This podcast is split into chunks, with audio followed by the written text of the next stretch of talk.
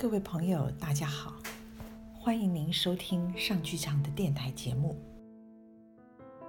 一转眼，二零二零年已经迈入四月了，而在过去的三个月里，是让所有人都难以忘怀的一段经验。一个肉眼都看不见的病毒，在很短的时间内席卷了全球，它逼着我们所有人停下脚步，在各自的空间里。安静下来，面对生命，也面对死亡。对很多人来说，直面死亡是困难的。在很多的文化里，甚至是忌讳提到死亡这两个字。事实上，从我们一出生，只有一件事是被确定，那就是我们都会死。它跟我们是如此的贴近。但我们对它却是如此的陌生。我们对死亡的忌讳及逃避，也导致了我们无法真正了解、珍惜并尊重生命。这一段时间，我有几位朋友跟我说，突然感觉到非常茫然。过去每天都觉得自己生活的很有目标，每天的日子都安排的很紧凑。疫情发生之后，把一切都打乱了。每天待在家里，就是吃饭跟睡觉。看到了各种的讯息，也很难去辨别真与假，所以他们觉得很慌张。其实，吃饭睡觉本来就是大事。我们的生命是靠着吃饭睡觉而维系的。问题是。我们是不是真正的好好的在吃饭，好好的在睡觉？在这样一个资讯爆炸的年代里，我们是否有足够的智慧来筛选并掌控讯息，而不被讯息掌控？其实，在疫情这段期间，我们感觉惊慌及茫然，是因为我们大部分人都认为一个自己很熟悉的世界。突然间被打破了，很多计划被改变，我们突然发现自己能掌控的事情都失控了。这种无法预期的不确定性，让我们很惊恐。我们是不愿意接受生命中的无常性，但如果我们仔细的思维，就会发现一切现象都是无常的，小到一粒微尘。大到日月星辰，都在刹那刹那的在改变着。在这一切的变化中，我们大部分人因为无法洞见到这些微细的变化，因此会误以为今天所见到的太阳跟昨天是完全一样的，今天所看见的花也跟昨天是完全相同的。这种错觉造成了一种误会。误以为一切现象有一种经常性的存在，我们因着这个误会，会把一切视为理所当然而不加以珍惜。这也是为什么，在经历了大灾难之后，我们通常会更珍惜及感恩身边的一切。在生命陷落时，也正是一个让我们做醒思的机会。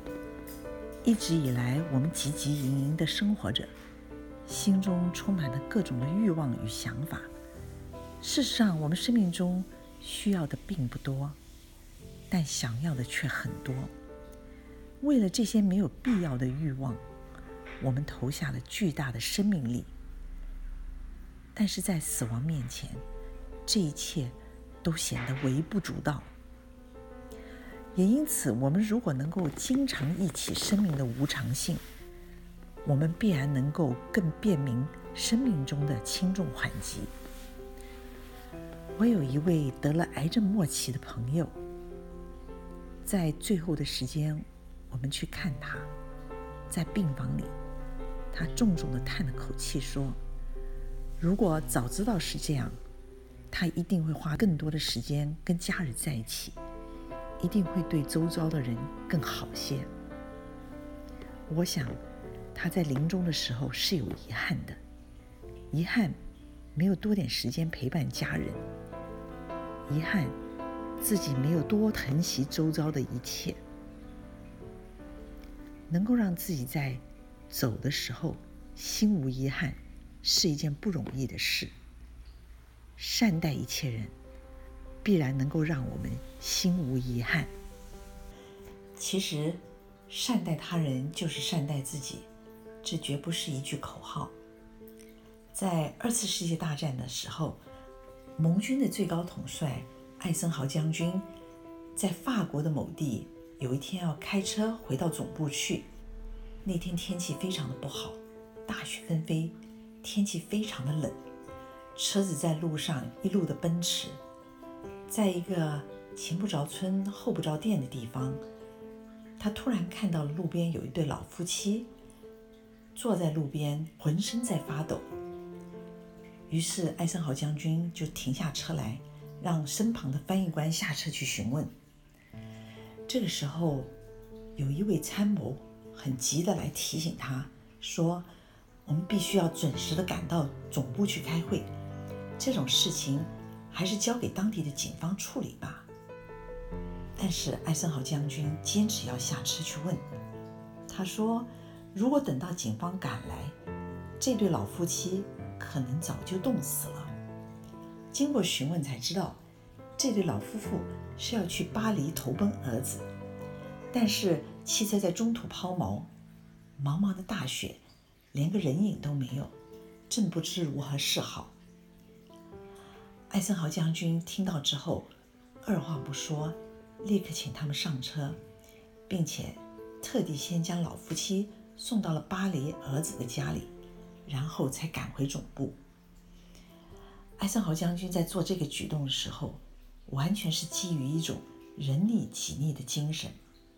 他不知道自己这样一个善举，事实上也拯救了他自己，因为事后他们接到了情报。当天，纳粹安排了狙击手埋伏在他们车子必经的路上，希望能够枪杀了艾森豪。希特勒非常有信心，那天盟军的最高统帅必然会被枪杀。后来他发现没有杀成，还怀疑是因为情报不准确。希特勒哪里知道，艾森豪为了救那对夫妻。改变了自己的行车路线。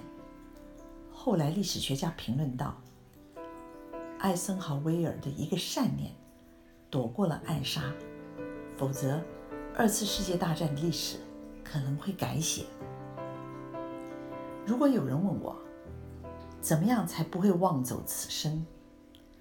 我希望自己随时能义气，善待他人，在临终的时候。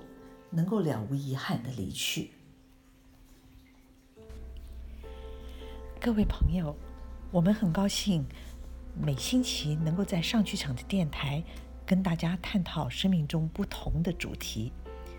今天的节目就谈到这儿，谢谢您的收听，在此也祝您身体健康，事事如意。